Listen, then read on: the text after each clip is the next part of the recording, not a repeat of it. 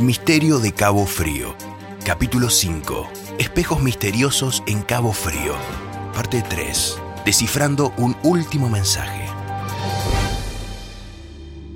Luego de ambas visiones en los espejos, el chat del grupo explota de audios. El objetivo es descifrar un último mensaje que los ayude a resolver el misterio de Cabo Frío.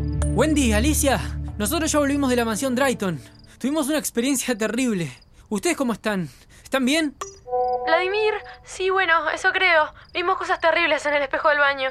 No sé, la tierra destruida, gente que moría. Todo muy triste y desesperanzador. Va, Alicia, nosotros vimos lo mismo en un espejo que había dentro de la mansión lo de las personas? Sí, sí, y vimos a dos personas que nos querían decir algo, pero no podíamos escucharlas. Dionisio, Vladimir, hola. Eso de las personas. Bueno, a nosotros también nos pasó lo mismo. Nos pasaron las mismas cosas. Imágenes horribles y apariciones de personas que nos quieren hablar y no pueden. No sé qué significa todo esto.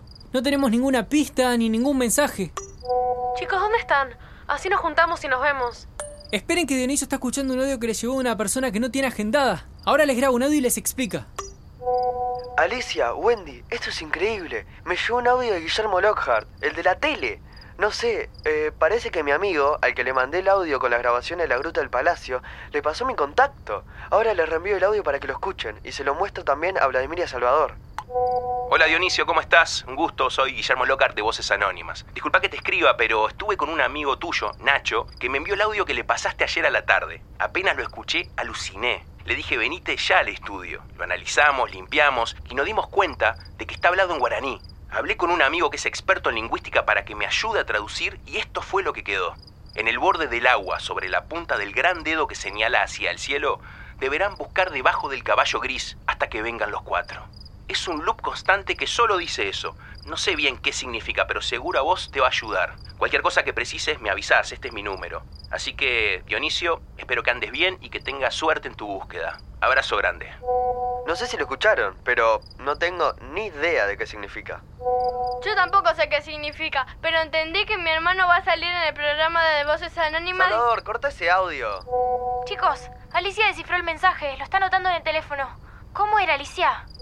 En el borde del agua, sobre la punta del gran dedo que señala hacia el cielo. Hace referencia al faro. El faro está al borde del agua y es como un gran dedo que señala al cielo. Muy bien, Alicia. Es cierto, tenemos que ir hasta el faro. Yo estoy súper cansado, pero me gana la curiosidad. Lo mismo digo. Yo también. Cállate, nano. Entonces nos vemos en el faro en unos minutos. Gracias por escuchar Misterio de Cabo Frío. Impulsaron este proyecto ANEP, MEC, UTEC y Plan Ceibal. Te invitamos a escuchar el próximo capítulo.